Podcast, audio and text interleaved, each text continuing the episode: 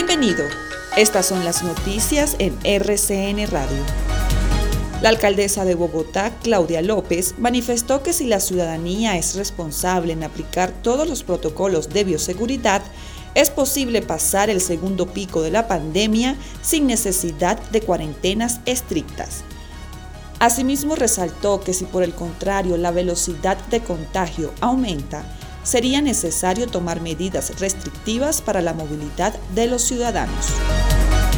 En otras noticias, en el Congreso de la República, el ministro de Defensa, Carlos Olmes Trujillo, pidió perdón por los excesos de la fuerza pública en medio de las manifestaciones y protestas registradas en el país en el marco del paro nacional convocado en noviembre de 2019 Trujillo indicó que presentará todos los recursos legales y jurídicos que estén a su alcance para que se aclaren todos los detalles mencionados en el fallo de la Sala Civil de la Corte Suprema y se precisen todas las órdenes emitidas.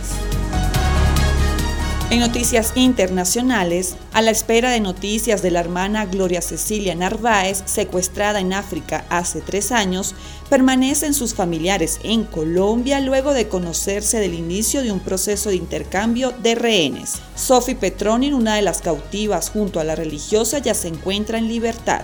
Edgar Narváez, hermano de la religiosa, ha confirmado la noticia de la liberación de quien acompañaba a la misionera franciscana en su cautiverio. Recuerde que el cuidado depende de usted mismo. Su salud está en sus manos.